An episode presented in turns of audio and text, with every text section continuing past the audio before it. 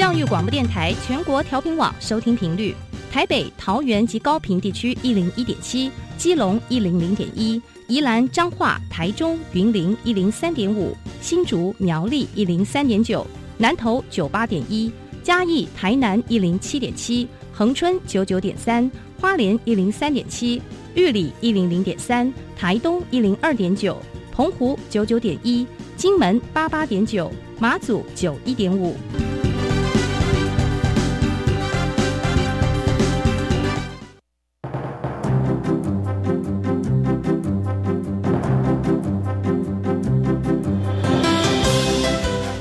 的教育要怎么做，才能使孩子面对未来的社会呢？当我们期待孩子改变的同时，也期待教师的教学方法跟着改变，家长的观念也一起改变，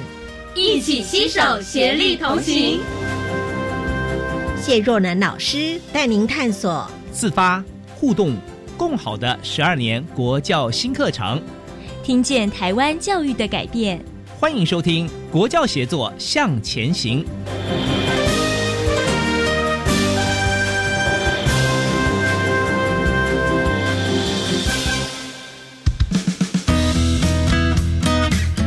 周三的晚上，欢迎听众朋友一起收听《国教协作向前行》，我是若楠。在我们节目当中安排了一系列的专题来跟听众朋友分享大家相当关心的学习历程档案。学习历程档案是如何在学习当中记录下同学们的宝贵经验。在今天节目当中呢，我们特地再度的邀请。竹崎高中陈婉婷主任以及毕业于竹崎高中，目前进入到国立台湾大学就读的吴义范，义范呢也算是一零八课刚上路之后第一届进入到大一的同学，在制作学习历程档案跟上传自己相关资料的时候，他是如何准备的呢？怎么样才能够呈现出自己的优势？我们先来听听由白天特地为大家直播的。笑声飞扬单元，你所不知道的校园新鲜事都在笑声飞扬。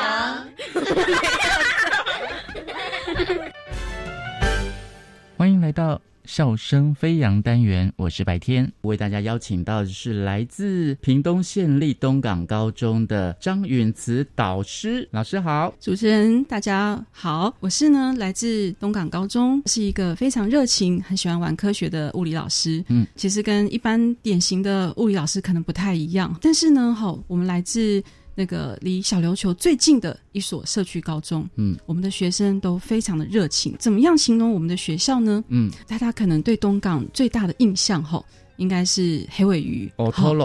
对，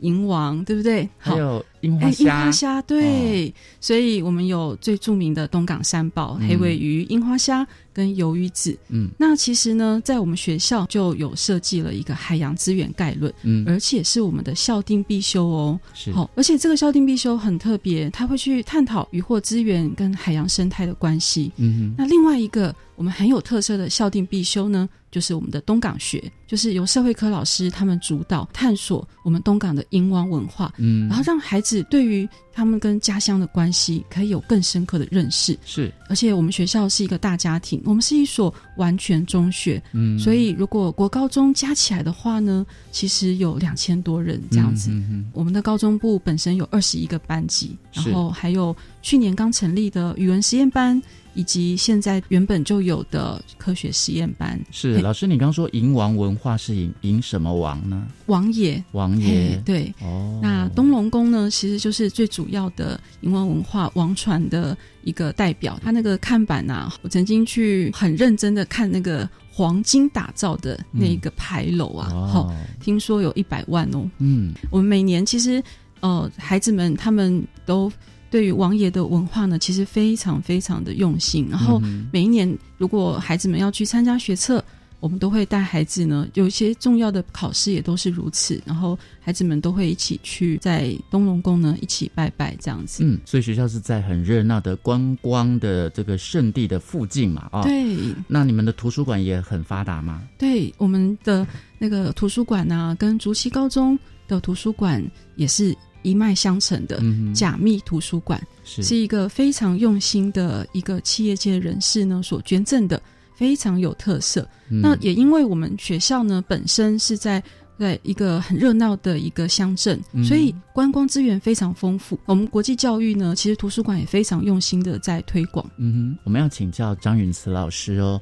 你觉得东港高中算不算是偏乡的学校？在文化资源上呢，算是比较弱势一点点。对。可是，在观光资源上，其实非常的丰富，又是海洋资源。我知道说学校的这个亮点啊，还有特色，其实你们在创意与实作方面还蛮强的哦。可以请老师帮我们分享一下吗？在进入一零八新课纲之后呢，就开始创一个创意实作的多元选修。嗯，那这个多元选修呢，其实最主要是能够结合现在的 STEAM 的概念，嗯，然后跨领域的思维，是让孩子呢能够更增进创客思维的发想。那其实，在孩子呢，一般的小朋友，他如果在透过这样的训练，哈，可以增加他解决问题，然后还有更进一步的去思维的能力。其实。这个是我一直很想要去发展的这一块。那所以，像在创意实作的课程里面，我们曾经用纸箱来办理烤肉的活动。同学会想说，用纸箱真的可以烤肉吗？嗯，好。可是事实上啊，我们所烤出来的结果啊，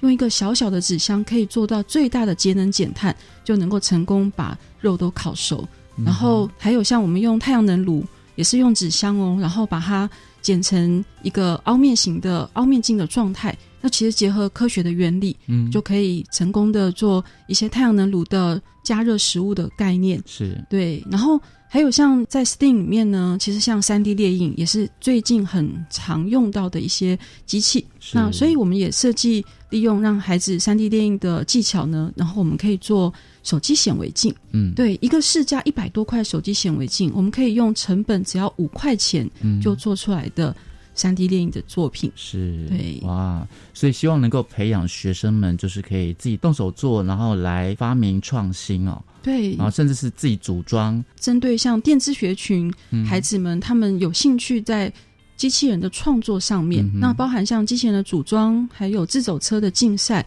那其实这个部分，我们有连续两年呢都参加呃机关王的比赛。嗯，那除了去年曾经停赛过。那前年跟今年，我们都有参加过世界激光王的比赛。嗯，那机器人的这种组装，还有像结构的设计上面，孩子们的表现呢，都非常的可圈可点。那为什么张宇慈老师你愿意投入这样的一个创意与实作的课程当中呢？其实一开始呢，虽然我是物理本科，可是我觉得，其实在物理的学科上面，要能够更生活化。然后让孩子呢能够真正感受到说科学的热情，那所以我就尝试把物理结合像生活科技啦，或者是艺术方面，让孩子能够更贴近他的生活，然后把科学做创意的事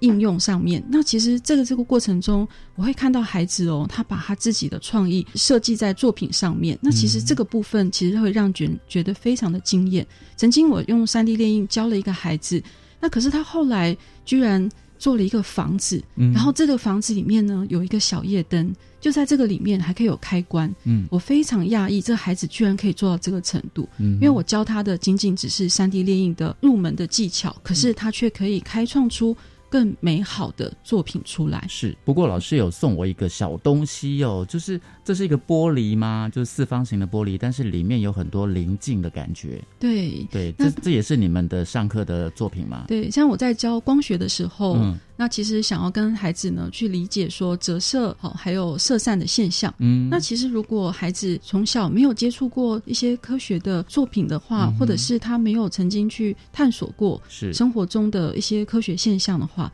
那我可以把实际的东西，像这些科学小玩具呢，带到他的生活里面。或者带到他的课堂上，那他就会引起动机。嗯这是我最主要希望能够呈现的部分，触发孩子他们的想象力，希望能够认识多一点的科学，甚至有创客精神。我们最后来问一下张允慈老师哦，就是虽然您是物理老师，但是对于学校的未来有什么看法呢？跟校长是不是有一些共同的目标呢？在未来的规划，我知道我自己能够做的部分没有很多，嗯，可是我觉得东港的孩子非常的有创意跟热情，也希望呢能够将来在学校里面，不管是在海洋资源概论上面呢，然后能够带领孩子走出户外，嗯，然后去更接近小琉球，好，我们的周围邻近的海洋，然后他们去探索大自然，同时呢。也可以发展，他们能够带孩子出去外面去观察更多的世界。这时候，我觉得学校的眼界一开展之后呢，孩子的创意跟潜力就可以在南台湾的东港发扬光大。这是我希望能够跟校长或主任呢能够结合在一起的想法。您自己跟同学们有没有什么样的约定呢？虽然老师一直说您是物理老师，但是物理老师跟一般的文科啊，在学理上面呢，可能就是会比较不一样嘛。所以你会觉得说，哦，我只是一个物理老师，可能我做的不多。那其他的老师有没有可以跟你们做结合的部分呢？哦，其实我跟艺术领域的老师有非常多的合作，嗯，像包含之前。我们在做指向音响，嗯，好，那我结合呃声音共鸣的原理，然后跟我们的音乐老师，然后做了合作，嗯然后从他的角度，我可以去了解，哎，我们所做出来的音响，它的效果在音乐老师的眼中呢，然后可以呈现什么样的样貌？是。那其实我跟艺术领域的老师，还有像美术老师合作非常的多，机关网比赛，那我们除了结构的设计。外观的美妆都是靠美术老师协助完成的，是对，所以，呃，其实我觉得创意的发展上跟艺术领域的老师结合，他们几位给我的影响功不可没。其实还有像校外的老师，其实一一一直以来都是有很多的前辈跟伙伴，然后在启发我。对我们自然科老师，其实，在海洋资源上面呢，尤其生物老师的部分，也给我非常多的想法。科学就是生活，是哇！以前真的比较少听到说，哎，原来科学也是生活，哎，科学就在我们的生活当中。只是如果我们用更有趣的眼光来看待这个世界，嗯，然后。在科学的影响上面，其实会更深入。那孩子其实就会不会害怕科学，是。然后他在学习上面呢，其实也可以有一个更好的发展。如果大家有机会可以到我们的屏东县立东港高中，谢谢，谢谢张允慈老师，谢谢主持人，拜拜，拜拜。我是白天笑声飞扬，下次再会喽。欢迎大家收听《国教协作向前行》，我是若楠。对于听众朋友来说，常常听到“学习历程档案”这样的一个名词，我们在节目中开设了专题，特地为听众朋友来介绍。当然，也邀请教育现场的老师、同学来把他们的经验跟听众朋友分享。上次的节目当中呢，我们特地邀请到。嘉义县立竹崎高中陈婉婷主任，还有来自于竹崎高中，现在在国立台湾大学就读一年级的吴亦范同学，来跟听众朋友谈谈他们是如何准备学习历程档案，还有相关的。特殊选材一些资料，那在准备的历程当中，他的心情、他的感受、他的想法又是什么呢？我相信听众朋友一定收获很多。今天我们再度的邀请两位来跟听众朋友分享，而且要更仔细的来说一说啊，在准备的历程里面，他的发现、他的改变，还有呢给学弟学妹的建议。好，我们先跟主任问好，婉婷主任你好，大家好，我是竹崎高中的教务主任婉婷。好，来到我们录音室现场的是吴亦范，国立台湾大学生物产业传播暨发展学系一年级是吗？对。好，亦凡你好。好，各位听众朋友大家好。好，易范是一年级，不过你们的科系名称有有点长哈，嗯，要为我们介绍一下吗？哦，他，嗯，他其实他的前身是那农务推广学系，然后他后来才改成就是生物产业传播暨发展学系。那这个科系比较特别的是，它有关于农业相关的领域的部分，然后也有就是传播相关的领域，对。所以如果就是有未来想要修就是行销相关，然后并且跟农业也有一点相关的话，其实就可以来我们的系这样。嗯，为什么特别讲到这个戏？因为它有关于易范啊，之前在准备这些资料的时候，就是很心仪，想要进入到这科系就读。那怎么样认识自己、了解自己？我相信呢，学校也做了很多的准备工作来帮助大家。我们就请婉婷主任跟听众朋友先分享一下，对于学校的这个部分呢，呃，大学考招的相关作业，一定做了很多很多的协助工作。呃，其实现在的学习历程档案分成了一些资基本的资料，比如说呃修课的资料啦、修课的记录，还有课程学习的成果，然后还有多元表现。那其实，在做这一些呃记录之前呢，孩子们在选择每一个课程，其实校内都有很多老师可以协助。例如说，在修课方面，好了，我们有课程咨询教师，所以在修课记录上呢，其实呃每个孩子我们都会有一个课程咨询记录的上传，那其中也包含了学业的成绩，还有大家修。了哪些课？那因为一零八课纲的精神就是可以让大家开放选课，所以其实等一下也可以让一帆来分享一下，其实是不是每个礼拜身边的同学好像都不同人，非常多节课都在跑班。那因为我们真的是做很嗯真正的新课纲，是真的让孩子就是真的是选课跑班，所以呢会有更多元的一个修课的成果去呃展现。那另外在多元表现上呢，我们还有弹性学习时间啦，比如说社团时间啦等等。那那些呃那些做出来的。成果还有孩子参加的很多活动，其实都可以上传到多元表现的这一项，去让自己的呃学习历程档案加分。那学校老师在协助的，除了课程咨询教师之外，那孩子想要选哪一个方向，去哪一个大学，其实还有辅导老师跟导师，或者是呢孩子授课的老师帮忙给很多意见。比如说我们在选数学课的时候，其实我们是数 A 数 B，就是难的数学跟简单数学，无论是文理组，我们都开放选，不会说哦你是文组你就不能修比较难的数学，其实我们一律开放。开放的，对我们是开放的。但是开放了之后呢，修课中间一定会因为问到呃。修课的中间会遇到一些问题，那如果遇到问题的时候呢，老师们就可以帮忙解决学科老师解决学习的问题，那选课咨询老师解决选课的问题，那辅导老师解决未来要选大学方向的问题。那像我们的孩子从呃，就是从考完学测开始，然后呢，就会先进入到繁星这个阶段。那我们就按照孩子的趴数，从百分之一开始到百分之五十，我们的辅导老师会为每一个孩子量身打造他的辅导，就是一个一个找来物谈，然后呢，看孩子想要哪一个方向，填哪样的科系，然后一起辅导下来，然后从第一个到第。五十趴，所以其实辅导老师大概排一整个礼拜，他都在做升学辅导这件事情。然后接下来呢，繁星完了之后，公告了榜单，接下来可能其他的同学接下来就要做个人申请，那或者是有些呃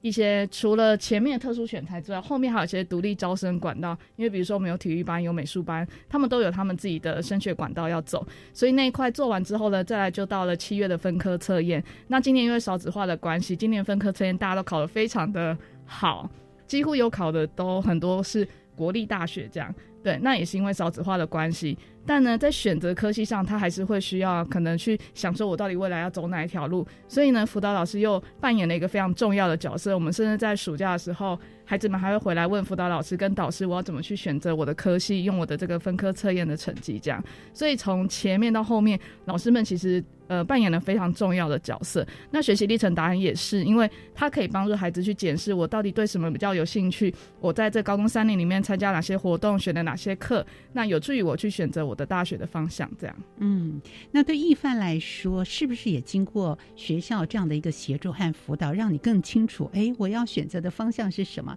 那你采取的这个特殊选材的管道，是不是也准备了很多很多相关的资料呢？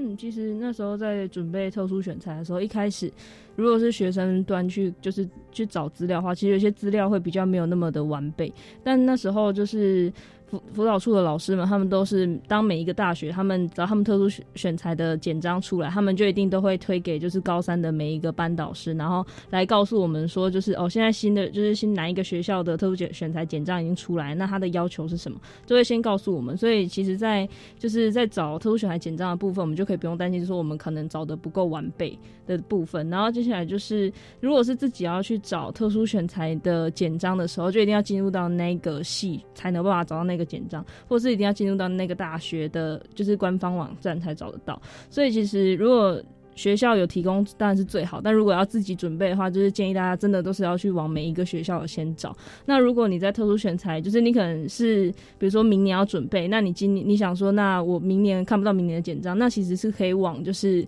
那一那一所大学的前一年去找，因为其实就是大学他们的简章通常不会差异太大，对他们的要求其实都通常不会变动太大，除非就是可能有特殊的原因才会让他们有一些改动，因为通常不会太大。所以如果建议，如果你是就是比如说今年要准备，然后明年要去报考的话，其实就蛮建议大家都可以去看一下前一年的简章，或是在上一年的简章，然后从那些简章跟就是可能有一些资料上面就可以知道说哦自己应该要再去准备什么，对。在寻找的过程里面，通常我们打开网页啊，网上去寻找，呃，同样的字啊，同样的页面，有的人看出端倪，有的人看不到。哎，你可不可以分享一下你怎么在搜寻和怎么样整理这些资料呢？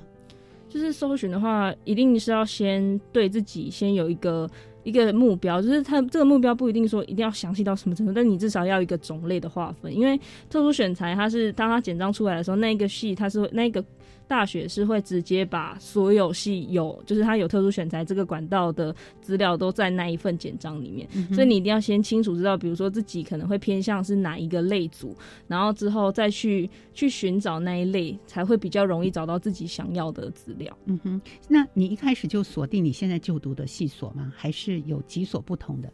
有一开始其实我锁定的其实是不分析。因为我觉得说我的经历比较多一点，然后也比较不是不同领域的，所以我觉得说可能不分析对我来说会比较符合我的需求，所以那时候我是往不分析的方向去寻找。然后后来就是因为后来有发现说，呃，原来我自己的经历有一些其实是也有符合到我现在就读的这个科系的，所以才有就是额外再去搜寻这个科系的资料。嗯哼，不过选择不分析，可是你个人刚才也提到了，你经历很多精彩的。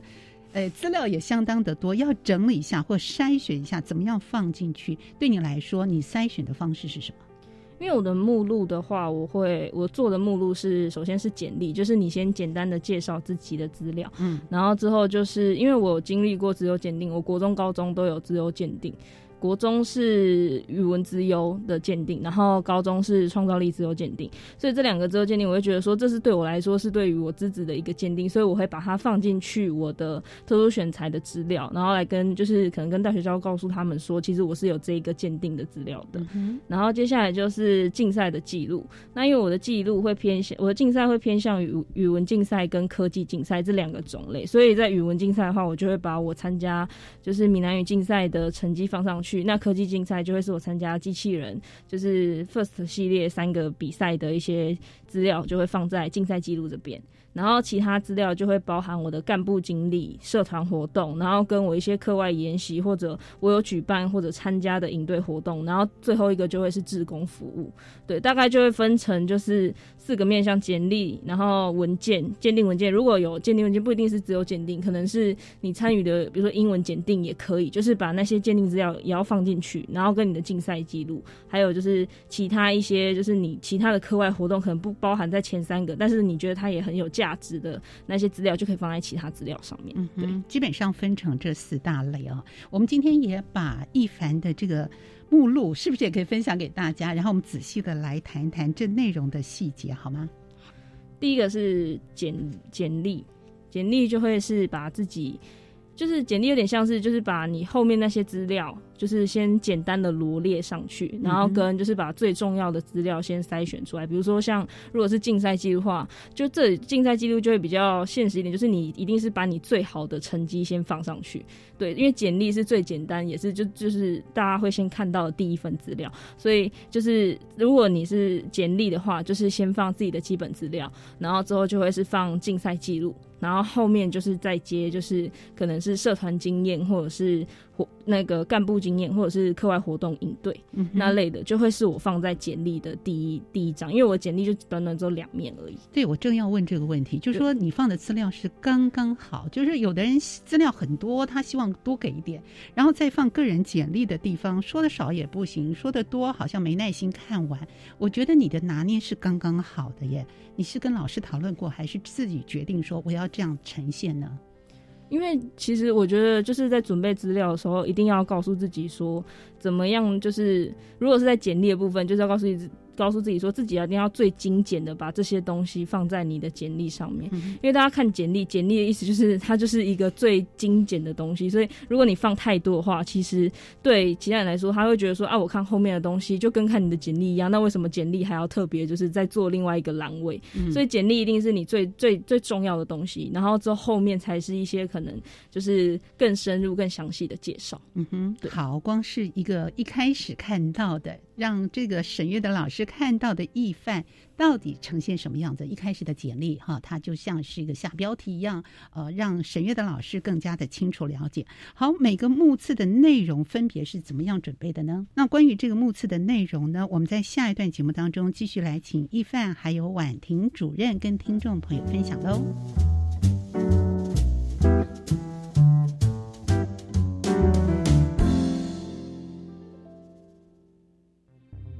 我是台大医院北护分院加医科主治医师曹玉婷。小朋友完成疫苗接种后，家长可以在接种现场扫描 Taiwan V Watch QR Code，掌握小朋友接种后的身体状况。幼儿接种后，如果出现像是呼吸困难等疑似立即性严重过敏反应，活力持续不佳，发烧超过四十八小时等症状，请尽速就医，落实防疫好习惯，守护家中宝贝健康。有政府，请安心。以上广告由行政院与机关署提供。清明节也是寒食节，嗯哼，台湾吃润饼，耶，越南吃汤圆，哦耶，泼水节也称送干节，萨瓦迪卡，苏散万送干，多元文化真有趣，南洋兄弟在这里，幸福北台湾，大你哦！记得每周六日晚上八点到八点半收听我们的节目哦。我要送你很棒的生日礼物，什么呢？带你去看全国学生图画书创作奖与教育部文艺创作奖得奖作品，感受天马行空的想象魔力。到哪里呀？即日起到十月十六号在艺教馆，十一月十六号到十二月四号在宜兰县文化局，十二月七号到十二月二十五号在国立台南生活美学馆。相关讯息请到艺教馆的网站查询。以上广告是由教育部提供。我是台湾弦乐团，我们都在教育广播电台。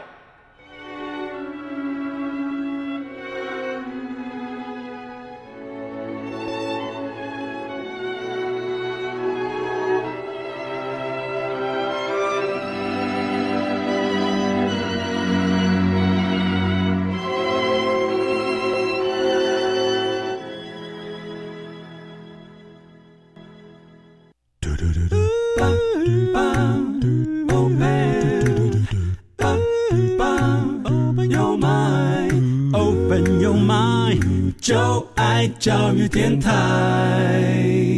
嘟嘟嘟嘟咻比嘟爆。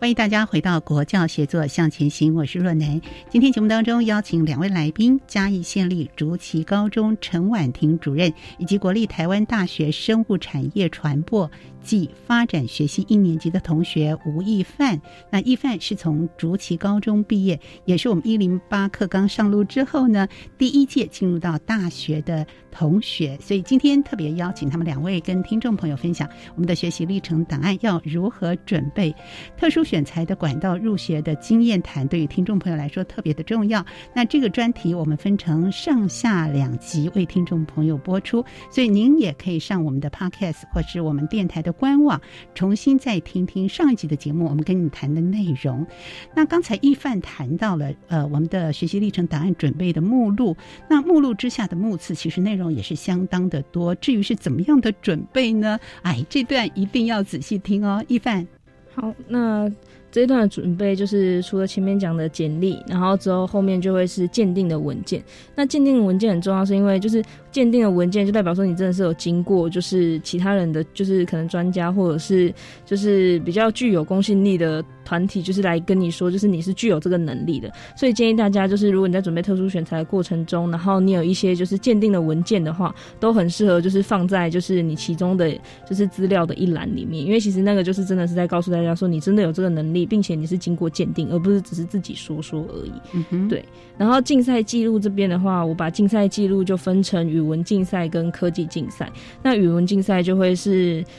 那个全国闽南语那个演说比赛，就是那是新的比赛，那个叫。闽南语情境式演说比赛，然后就是在我今年这是一个新的比赛，然后它是一个以就是需要你上场前三十分钟就要抽题，然后三十分钟给你准备之后就要即席演讲的一个闽南语竞赛。那就是很推荐大家说，就是语文竞赛真的是一个含金量蛮高的语文的竞赛，所以其实大家如果就是都就是有一些相关的能力的时候，都蛮推荐大家可以去参加这个竞赛，因为这个竞赛的成绩真的就是在未来你要推就是大学的时候，这个竞赛就是一个真的是含金量蛮高的竞赛。然后科技竞赛的话，我是以就是机器人竞赛为主。那机器人竞赛的话，我就是把我就是表现的最好的的领域，因为 First 系列分成三个，它就是 FRC、FTC 跟 FLL。然后这三个我都有参加过。那我成绩最好的是 FTC 的比赛，对。然后 FTC 我们是拿到就是全国。冠军副队长奖的这个奖这个比赛，就是它是全国性的比赛，所以其实当你在科技竞赛你有拿到一定的成绩的时候，把它放进去你的履历里面，就会呈现出其实不管是在语文上，其实科技上，或者在自然方面，其实对教授来说就会觉得说你是一个就是文也可以理也可以的学生的感觉。对，然后在竞赛记录会建议大家，就是如果你要在就是之后你的内容里面要再详细做竞赛记录的话，其实真的是可以把自己的心得放进去的，因为你放进去你的心得就是。可以更更让教授知道说你在这个竞赛里面学习到什么，或是你原本是没有想到什么，那你参加这个竞赛之后，你的反思、你的醒思，这些其实都可以就是让就是教授更认识你，也更了解你。对，所以在竞赛记录的部分的话，就是建议大家真的是，如果你可以参加竞赛的话，就是多参加竞赛，因为这些竞赛记录在未来都会成为你要就是推大学的一个养分。嗯，对，所以对你来说，不管是语文啊，或者是科技类别，听起来它好像是不相关的。但是跨域的一个学习和这个成果的呈现，对教授来说，也是他们来审阅这些资料的亮点之一啊。所以，那你怎么样去让这些被呈现、被看到？你刚刚讲的一个很重要，就是反思跟心得。那你怎么样去呈现这个心得的部分？因为每个人写心得不太一样哦。所以你刚刚有提到回馈，或者是说，哎，可能过程里面有一些不太了解的地方，甚至错误。地方都是可以呈现的吗？其实是可以的，因为其实你在就是。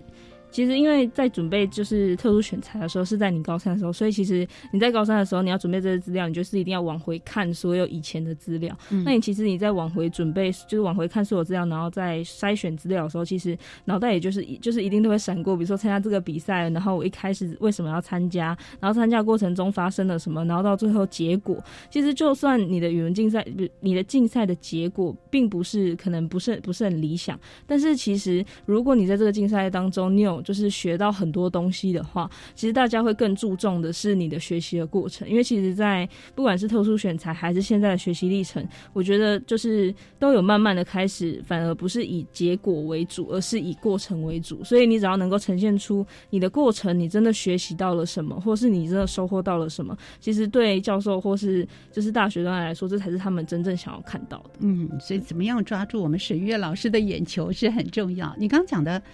呃，在于这个学习的历程的呈现，而不是那个结果啊。所以一开始在准备这些资料的时候，你就很清楚我是这样呈现的吗？还是中间有经过，比方说跟老师讨论呐，跟同学讨论呐，或者在参照学长姐的资料呢？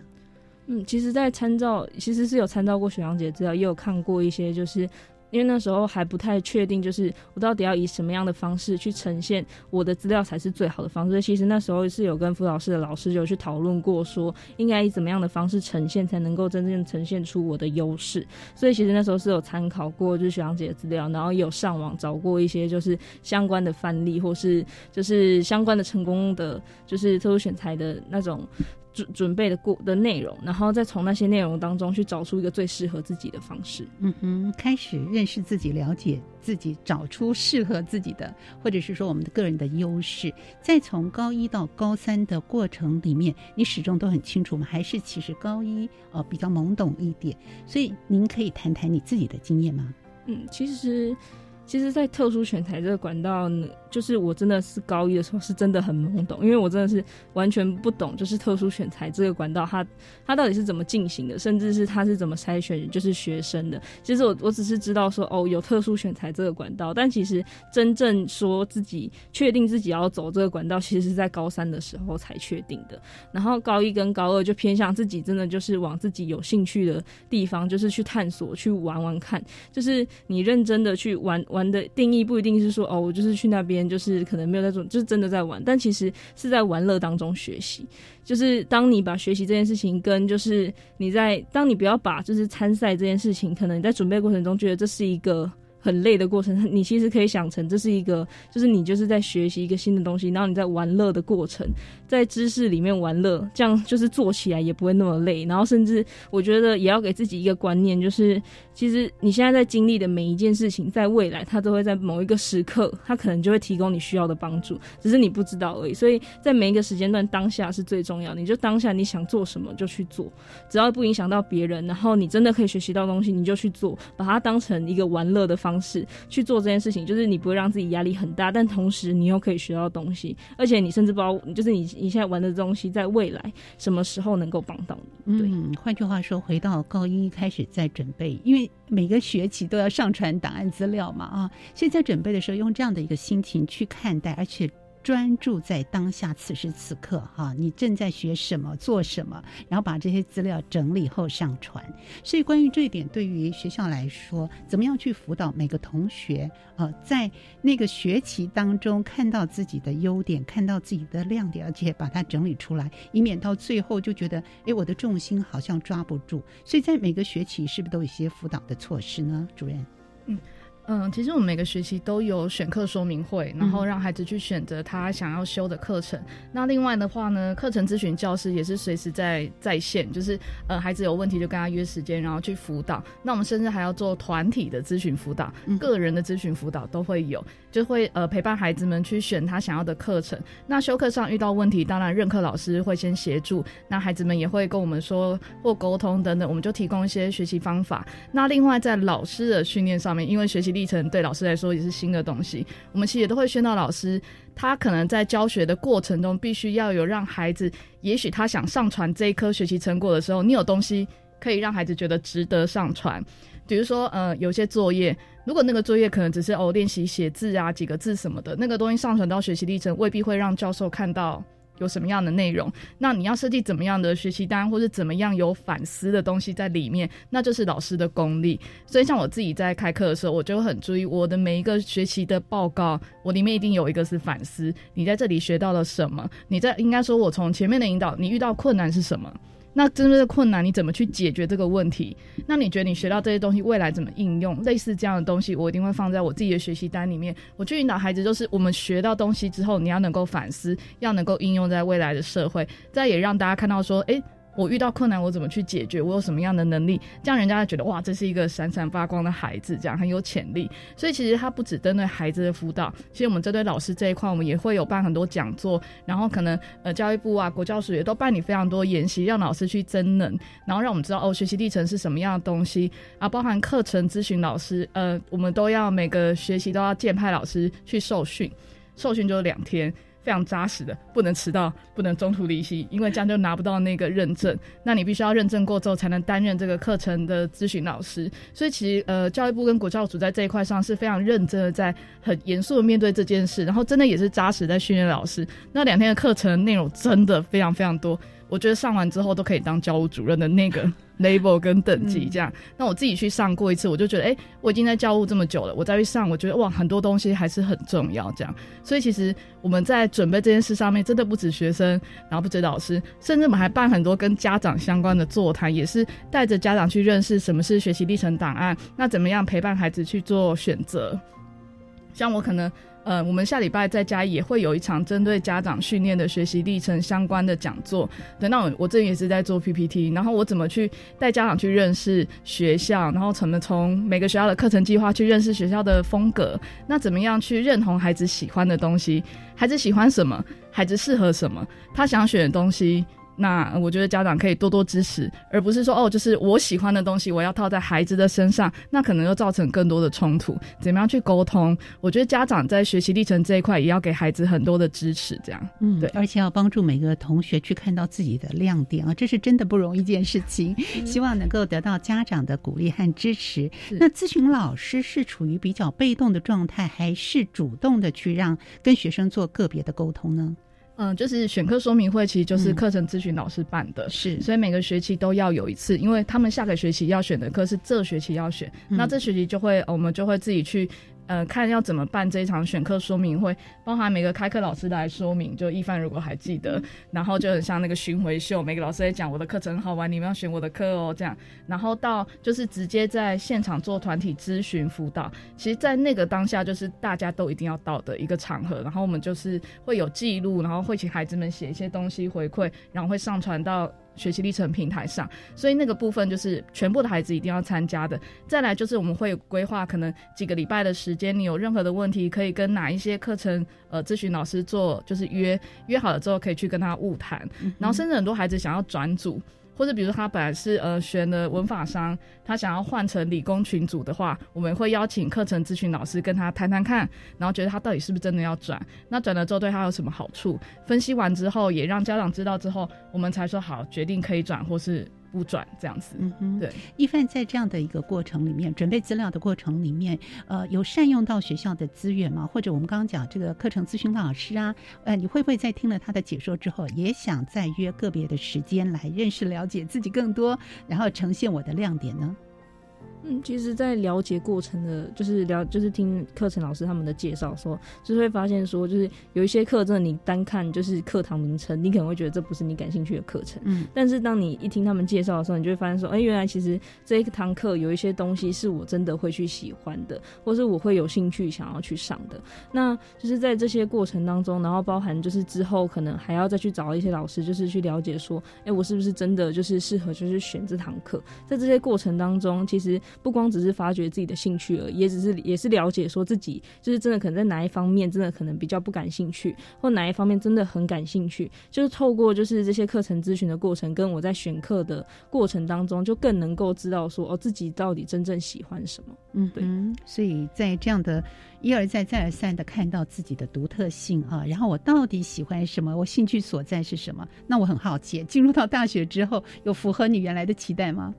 有，其实就是我们系的行，就是行销方面，其实对行销来，对我对，嗯，应该说我。高中的时候，对于行销可能没有那么的认识，然后之后后来就是真正的进入到我们大学这个科系，然后也参与过就是我们系的就是传播营队的时候，就会发现说，哎，其实自己原来就是对就是行销这方面其实是蛮有兴趣的，也就是觉得说，哎，这样这个做起来并不会让我觉得说，哎，好像不是我的志向所在的感觉。然后使农教育的部分，其实我们我们系其实也蛮推就是农业相关的产业，甚至是食农教育。然后其实这些在学习。的过程中也是就是去发现自己更多感兴趣的地方，因为其实虽然农业在高中的时候很常参与，但是可能兴趣还不到那么高。可是，在进入大学之后，就是在更多家接触这些领域之后，就会发现其实每个领域都有每个领域特别的地方，也一定会有你喜欢的地方。对，所以我觉得说，就是不管是透过就是课程咨询结果，或者是之后进入到大学，都让我觉得说，其实多元探索真的蛮重要的。嗯，对。那你算是这一路走来都蛮能够在每一个阶段啊，认识不同的自己，然后这个方向目标听起来是蛮一致性的。那但是周边有没有一些同学，不管是高中同学或者现在大学同学，会不会有听到一些哎，可能没有如自己预期，或者是哎，我怎么没有办法早一点探究自己啊，了解自己更多？有没有这样的一些话语在你的旁边呢？有，其实就是有时候常常就是。会听到一些就是其他同学说，就是他们就是有时候进入这个科系或进入这个馆校，不一定是台大，就是其他学校的就是同学，他们会说他们是因为他们成绩到，所以他们才去就是这个科系这个这个这个学校。但其实我想说的是，就是。每一个就是你选择的过程，它造成的结果都是就是自己要去承受，而且也不要想说，好像你已经假定这个东西对你来说已经是没有兴趣了，所以你就不去学习它。其实有时候这就是一个就是应该是说缘分嘛，还是一个就是巧合，反正就是你进入到就是这个戏的时候，我觉得不要假定自己不喜欢它，你先是以探索的方式去探索你的戏。或许你就可以发现，说自己就是是不是就是真正感兴趣的地方。啊，如果真的没有，你也是就是更加清楚的知道说，哦，自己这就是走进过这个戏了，也确定自己不适合了，那再去选择说自己要离开这个戏，会比你一开始进去的时候就说我觉得我不适合来的好。嗯，对。好，那到底什么样的人他特别适合用这种特殊选材的方式来做一个升学的管道呢？我们是不是也请主任跟听众朋友谈谈呢？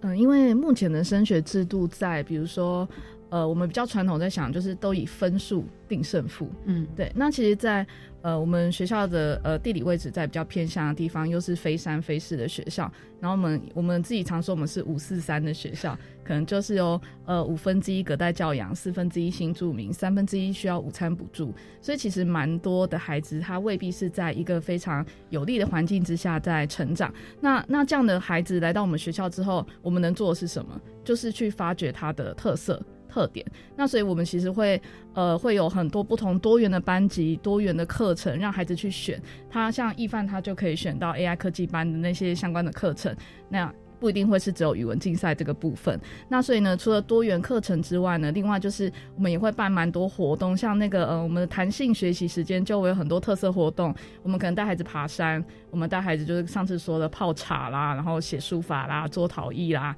然后素描啦，就培养那些气质。然后可能办理很多活动，比如说我们爱因斯坦科学营，让孩子试着当志工。那比如说易范在的阿里山青年大使，他们甚至去全国志工比赛有拿到金奖，然后有总统颁奖这样。那还有很多，他们自己会办工作坊应对，高中生自己就会办了。其实也不需要老师一直出手，就像今天，其实若楠老师问我说：“哎，怎么没有跟一帆一起进来？”我说：“一帆可以自己来。”对，其实我们都放手让孩子去呃去做的时候，他就会真的会有很明显的成长。这样，所以其实我们就提供了很多多元的方式，让孩子做选择之后，其实不一定是在分数挂帅的这个制度之下，我只要看到孩子的特色，我也知道他有那些特质的时候，我们其实就会推荐他说：“哎，你要不要来特殊选材？”其实老师们当了很久嘛，大家其实在看的时候，很明显就是有些孩子他是学科很强的，他就走学科强的这条路。那其实学科不一定到很强，但是很多特色的。那像易帆这样，他其实是功课好，又加上他很斜杠，那就很明显可以走特选的，我们就会推荐他去走这样。对，所以其实就是特选繁星，然后到各生分科测验，我们就是会呃老师们大家都会一起互相讨论，然后就想要哪个孩子适合什么。就像现在这个季节，我就说我刚写完很多推荐函来，今天又写了三封、四封出去，这样就是很多像线上的或是纸本推荐函等等。最近也是在选特选的季节，那哪些孩子适合，我们一样会去看。比如说我们学校的班联会会长，对他就是非常的。呃，热血，然后热情，然后其实，在跟师生的沟通都非常厉害，就是他从来不会造成大家的冲突，他可以好好的把很多事情推的，就让孩嗯同学也很满意，然后老师也很开心，这样态度很好的孩子，那我就说你一定适合特选，那我们就努力的帮他写这些推荐函，这样，所以我今天是写完推荐函才出门的，这样。很辛苦哎，这个季节刚好要写很多很多，而且每个同学的特质不同，对，所以不是一个版本一个模鸡模，然后就照照哦，所以你要看到这个孩子。它的优质在哪里？然后把它发扬光大。那有的时候呢，又要非常具体的去描绘它啊，所以这真的是一件辛苦。但是觉得能够协助我们每一个孩子去适性扬才，看到他们的优点，让我们的审阅的老师看到更多。所以最后是不是有一些话要跟我们的学弟学妹说呢？给学弟学妹有一些什么样的建议？关于在准备这些资料的部分？嗯，在准备资料过程的过程中，我觉得就是。真的是要多跟老师讨论，以及跟其他人讨论，因为其实有时候你认为的自己跟就是别人看到的你，其实有时候是有落差的。比如说，我可能觉得说，哦，虽然我斜杠了那么多东西，可是我可能表现的都不是我所想象的那么好。但其实对其他老师来说的话，其他老师可能都觉得说，其实我这样的表现其实就还不错了，就有可能是我自己对自己的要求有点太高。所以我会觉得说，其实，在特殊选材的过程中，多跟别人聊聊真的蛮重要的，因为你这样在就是。在聊天的过程当中，不只是更加认识自己，也更加知道说哦自己的特色在哪里，可以放在就是这个资料里面。然后真的建议他就是你在做特殊选材过程中，就是可以把自己的资料多给不同的人看，因为不同的人看这份资料的时候，其实他们都会有不一样的观点在你的资料上面。那其实你多会整这些不同的资料，对于你要呈现一份资料给就是大学端的教授来看啊，其实就会更多元，甚至就是可以更具特色这样。然后最后就是想跟就是，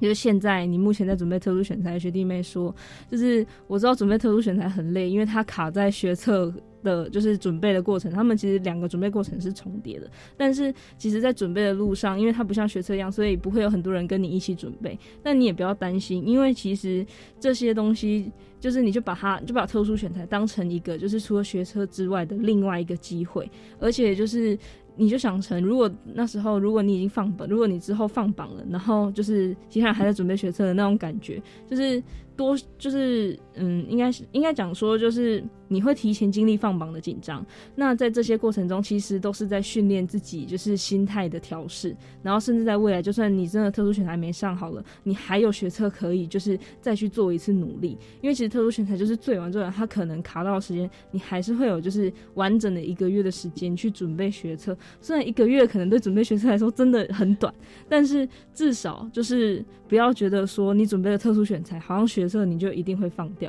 其实学测不一定。其实这两个事情，如果你真的是有提前准备好的话，特殊选材没有像你想的那么累，对。所以就是大家就是真的不要觉得说，呃，在这条路上好孤单哦。你要想着全台湾还有其他人跟你一样，就是都在准备这些东西。所以大家真的是知道特殊选材很累，但是就是坚持下去，坚持不一定会胜利，但至少你有坚持过，我觉得这还蛮重要的。对，嗯。然后放榜前的心情就是。这是学测外的另外一个机会，所以放榜前你也不用太紧张，因为你还有另外一个机会。至少你就想成你比就是现在在学测的人，你还有另外一个机会可以去尝试，然后甚至你可以先提前知道说哦，大学教授想要的是什么。这样就是就算你就是之后你真的要考学测才能够有大学化，那至少你在特殊选你在特殊特殊选材准备。完之后，之后的个人申请，其实就可以把你特殊选材资料放在个人申请上面。对他们两个，其实你在你其实你就是提前在准备特殊选，在提前在准备个人申请的感觉。对，所以就是特殊选材累，大家加油。对，嗯，虽然很累，但是也很值得啊。整理的过程，看到自己，然后呢，要像一般说的，多给几个人看啊，不同的意见，他看到你不同的优点在哪里啊，所以也帮忙。那当然跟周边的朋友还有师长们多聊聊天。好，我们就请主任也给大家建议一下。嗯，就是刚刚一帆在讲的时候，我就一直想起去年放榜那一天的过程。我记得我在一个路途上，哦，一帆上了，然后开始尖叫之类。因为其实我们紧张了一个月，就是从十一月送出去，然后其实它都是圣诞节前后会放榜，就是一波会一直放榜，这样每天就很像那个喜三温暖的感觉。但其实我觉得老师们要做的事情，就是也让孩子知道。每一个管道都是一个机会，但是那个管道并不是你的一辈子，或是你人生的全部。不管成功或是失败，它其实都是人生的养分，它其实都是对我们来说都会是最好的安排。所以呢，就是呃，请在准备特选的孩子，然后呢，在准备学测的孩子，然后学测就算没有考得很好，然后去各生的孩子，或是各生失利，最后考分科测验的孩子，真的跟大家说，依照去年的经验，分科测验几乎全国立了。其实没有什么管道是一定会失败的，要请大家真的就是坚持到底，为自己的未来做努力。那其实学校老师还有爸爸妈妈都会陪在大家的身边，就是真的去找很多的。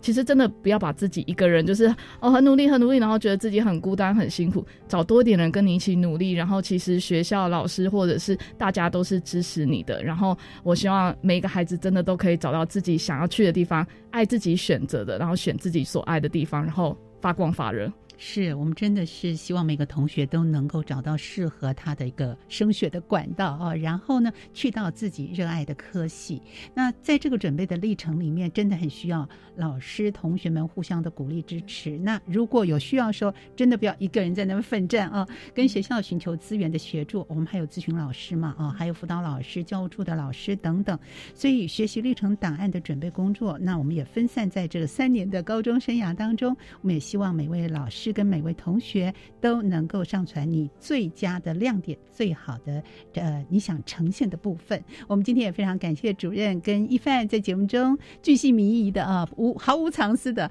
愿意把他曾经经历过这些所有的历程的资料啊、心情啊、心得跟听众朋友分享。谢谢两位，谢谢。谢谢，谢谢。同时呢，我们要感谢所有听众朋友的收听，欢迎您在每个礼拜三的晚上六点零五分继续收听《国教协作向前行》，也欢迎您上网订阅我们的 Podcast 节目。今天节目就进行到这，祝您健康快乐，拜拜。自发学习，师生互动，创造共好校园。